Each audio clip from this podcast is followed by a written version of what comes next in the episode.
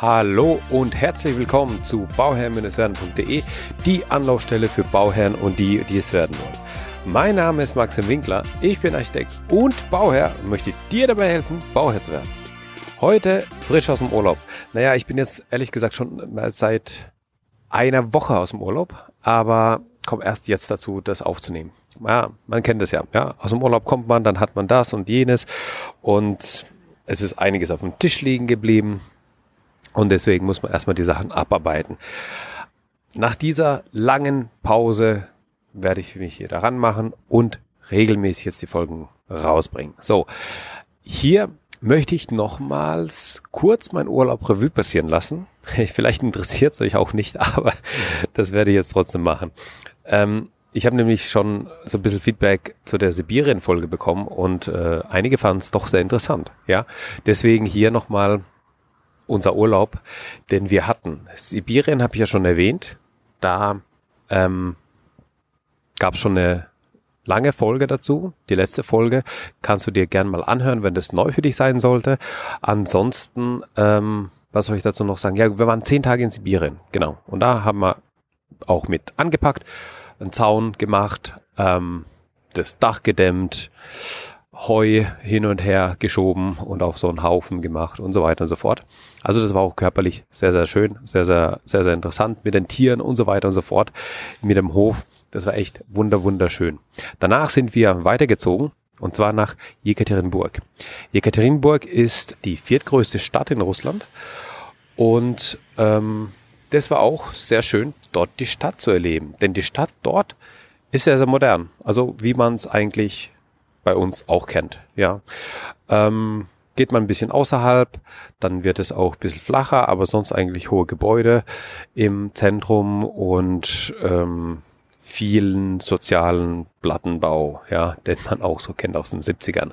Nichtsdestotrotz gibt es auch gerade dort ähm, das höchste Gebäude außerhalb Moskaus. Bis vor kurzem war es dort. Ähm, jetzt hat St. Petersburg nachgelegt mit 300 Metern, aber 200 Meter hoch sind zwei Gebäude in Jekaterinburg.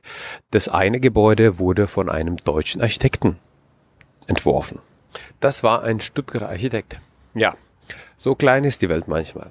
Und was ich auch dort gemacht habe, das könnt ihr auch gern bei Instagram mal anschauen. Ich habe dort auch eine Baustelle besucht, so eine große Baustelle, ja, und habe die mir mal angeschaut. Ja, was soll ich sagen? Mehr oder minder genauso wie bei uns die Baustelle. Also ähm, je mehr Baustellen ich im Ausland auch besuche, desto mehr merkt man eigentlich, dass die Baustellen ja immer gleicher werden. Ja, und ähm, Natürlich hat man die eine oder andere Ecke, da hat man gesagt, ja, das würde man bei uns jetzt ein bisschen anders machen, ja.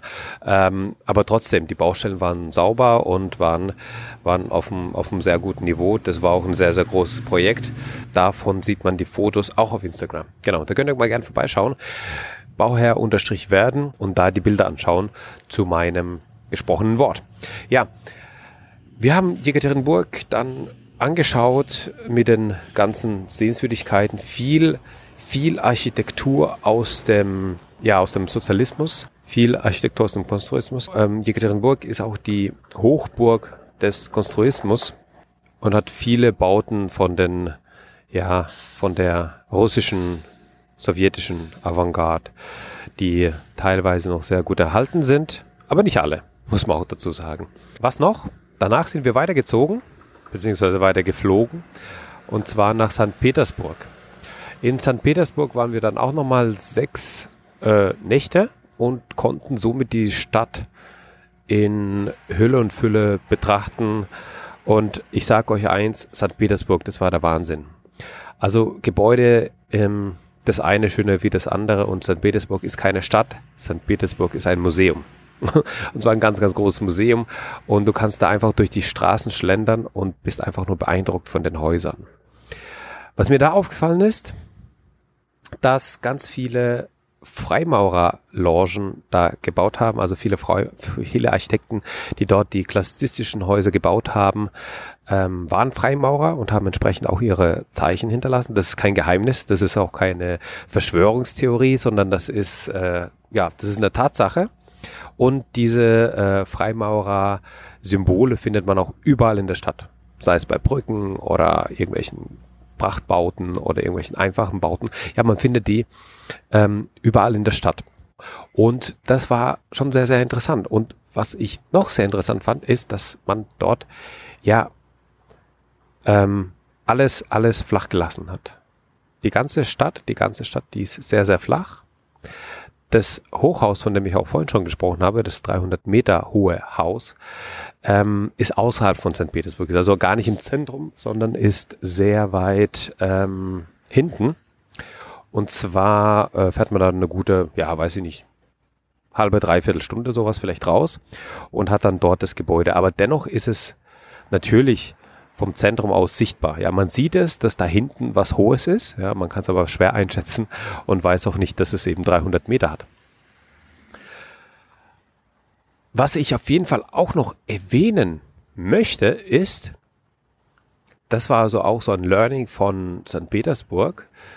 Das war das Dostoevsky-Museum. Das Dostoevsky-Museum ist ein sehr, sehr kleines Museum. Ähm, und zwar ist es eine Wohnung, in der er gelebt hat und natürlich gearbeitet hat und dort auch gestorben ist. Ja, das war so. Also er hat in vielen verschiedenen Wohnungen in St. Petersburg gelebt. Ähm, aber in dieser Wohnung hat er dann sozusagen zum Schluss gelebt und ist auch in seinem Kabinett gestorben. So, was konnte ich da aus dieser Stadtwohnung lernen? Werdet ihr euch vielleicht fragen. Und ähm, die Antwort ist eigentlich ja sehr interessant, ja, weil ich habe dort lernen können, dass die Heizung ja und die Position, Positionierung der Heizung relevant ist. Und das führt uns wieder zu dem, zu dem, zu dem Bauen, das wir heutzutage haben. Ja, dass wir die Heizungen sind ja bei uns meistens so ausgelegt oder so positioniert, also wenn wir Heizkörper haben, dass diese unter den Fenstern stehen. Wieso ist das so? Das ist ja auch ganz ähm, klassisch oder ja gewachsen mit der Zeit, weil am Fenster natürlich immer ein Zug war, hat man dort die Heizkörper installiert. Man hat auch diese Nische im, in der Küche zumindest, ähm, unter dem Fenster, ja, die Brüstung, hat man dann auch als Kühlschrank genutzt. Ja, teilweise bei, bei tiefen Wänden hat man dann einfach nochmal so eine Tür davor gemacht und das war dann sozusagen ein natürlicher Kühlschrank. Das war eigentlich so die klassische Entwicklung von der Heizung oder von dem Heizkörper, wo er positioniert ist, ja. Bei, unter dem Fenster. In dem Haus vom Dostoevsky hat man aber gesehen, dass äh, es damals natürlich keine Zentralheizung gab. Es gab Kamine, also Öfen, ja, die an den Kamin angeschlossen sind. Und es gab eins, zwei, drei, vier, vier Öfen in dem ganzen, in der ganzen Wohnung. Und diese vier Öfen waren so positioniert, dass zwei kleine ja, zwei kleine Öfen waren an der ähm, Zwischenwand zu der nächsten Wohnung und das waren so kleinere Öfen im Durchmesser vielleicht, ja, vielleicht so 80 Zentimeter im Durchmesser, ja, und so zwei Meter, zwei Meter zehn hoch. Man kann sich es eigentlich vorstellen wie eine, ähm, wie ein Warmwasserspeicher, ja, wenn Warmwasserspeicher, wenn man den kennt, von der Heizung. Ja, so kann man sich das vorstellen. Das geht bis zum Boden, steht auf dem Boden und da ist, das ist dann eben der Ofen. Und mit einer 80 Zentimeter, mit einem 80 Zentimeter Durchmesser waren zwei positioniert an der Außen, also an der, an der Außenwand von der Wohnung, aber an der, es war keine Außenwand, die nach draußen geht, sondern eben zu der nächsten Wohnung, ja. So. Und die anderen zwei Öfen, die waren im Inneren aber so positioniert, dass die nicht nur einen Raum beheizen, sondern gleichzeitig drei oder vier Räume beheizen. Die waren weit im, in der Ecke von dem Raum und ein Teil, wo man auch dann das Holz reinschmeißen konnte, das war der größere Teil, der war dann in dem Wohnzimmer und dann ging der Ofen durch die Wand durch sozusagen und kam dann auf, auf der anderen Seite, wo das Speisezimmer war, kam er dann auch raus. Und Gleichzeitig ging es natürlich weiter, der war rund und es ging dann weiter und er kam dann auch auf, einem, auf der anderen Seite bei dem Bad raus. Das heißt, ich habe mit einem Ofen drei Räume beheizen können. Die Gewichtung der Räume wurde durch die Positionierung des Ofens geregelt. Das Wohnzimmer hatte den größten Teil den größten Anteil äh, von der Heizung, von dem Ofen. Also konnte man da das Holz reinwerfen und entsprechend am meisten Wärme rausziehen. Und dann ähm, war das Speisezimmer und dann war es aber eigentlich das, ähm, das Badezimmer, was dann zum Schluss sozusagen die Reste bekommen hat. Und was man davon ähm, lernen kann, ist, wie man diese Heizung positioniert, ja, und wie man die Räume positioniert. Es gibt Räume, die, die müssen warm sein, ja, und es gibt Räume, die produzieren Wärme. Wärme, die, ja, zum Beispiel eine Küche, die produziert Wärme, weil die Küche, die hat einen Ofen, die hat einen Herd und ähm, da entsteht automatisch Wärme, ja, und jetzt kommt es immer darauf an, wie man diese Räume positioniert. Und man kann doch zum Beispiel hingehen und so, ein, so, ein, so eine Küche beispielsweise ja, in der Mitte von einem Grundriss anordnen. Und zwar in der Mitte und wenn man dann nochmal ein ja, Speicher hat, zum Beispiel eine Stahlbetonwand oder eine ja, gemauerte Wandscheibe, die mit einem schweren Stein ist, also nicht ein leichter, nicht ein leichter Pornbetonstein oder sowas, sondern ein schwerer, ähm, ich spreche vom Kalksandstein oder sowas, ja, so ein schwerer Stein, der dann da steht, der dann auch die Speichermasse hat. Wenn diese Wand direkt an der Küche ist und die Küche steht im, in der Mitte, dann kann man damit indirekt heizen. Man spart sich da ja sicherlich das eine oder andere Kilowatt an Verbrauch. Und das sind einfach solche Überlegungen, die ich dann im Kopf hatte, nachdem ich das Dostoevsky-Museum ähm, angeschaut habe. Ich werde, das werde ich vielleicht machen, ja, das müsste ich eigentlich machen, die Fotos dazu ähm, auf Instagram veröffentlichen, so dass man die Fotos auch anschauen kann oder das, das Bild dazu hat von dem, was ich gesprochen habe. Das werde ich jetzt nachholen. Das habe ich noch nicht gemacht. Und dann könnt ihr euch das mal anschauen, wie das dann ausschaut oder wie es ausgeschaut hat bei ihm in seinem in seiner, in seiner Wohnung, in der er gelebt hat und in der er auch verstorben ist, ja.